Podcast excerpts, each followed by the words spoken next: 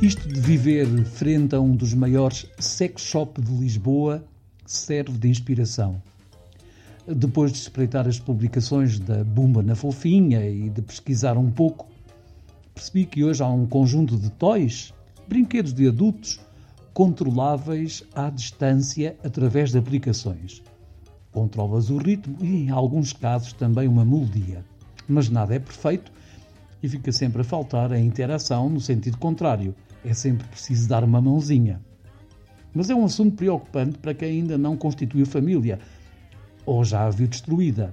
Será que poderemos considerar o SARS-CoV-2 como um vírus sexual? Hoje, o jantar da família, o aniversário do neto, com alguma distância entre todos, apesar de tudo, trouxe-me algum pânico. Comprámos quatro pizzas que vieram por estafeta. E se o gajo tossiu para a encomenda? Quem é que controla isso? Serão os homens do delivering e os CTT e os de grandes encomendas os transmissores do Covid-19? E 19 porquê? Não há dinheiro para atualizar os plugins para 21? Está gravado a 7 o podcast do Carnaval. Podem nem gostar, mas nós amamos fazê-lo. Agora é só perceber datas festivas e usá-las como alibi para mais orgias sonoras. Já se podem comprar livros e o Costa disse que foi porque o professor o proibiu de proibir. Parece-me uma frase de contestação dos anos 60, confirmo. Dos anos 70 é aquela putas ao poder que os filhos já lá estão.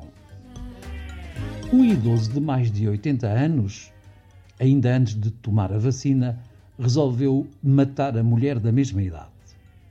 Com toda a gente fechada em casa, a ida da senhora ao supermercado fê-lo desconfiar de que havia amante na história. Depois disso, deu cabo da própria vida. A senhora pregou-lhe uma partida. Sobreviveu.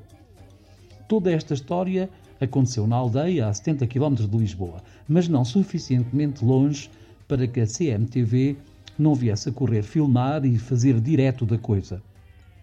Então, a verdadeira história que se conta aqui na aldeia é que o repórter, a tentar reconstituir os passos da senhora, escorregou e foi parar ao ribeiro da rega, microfone incluído.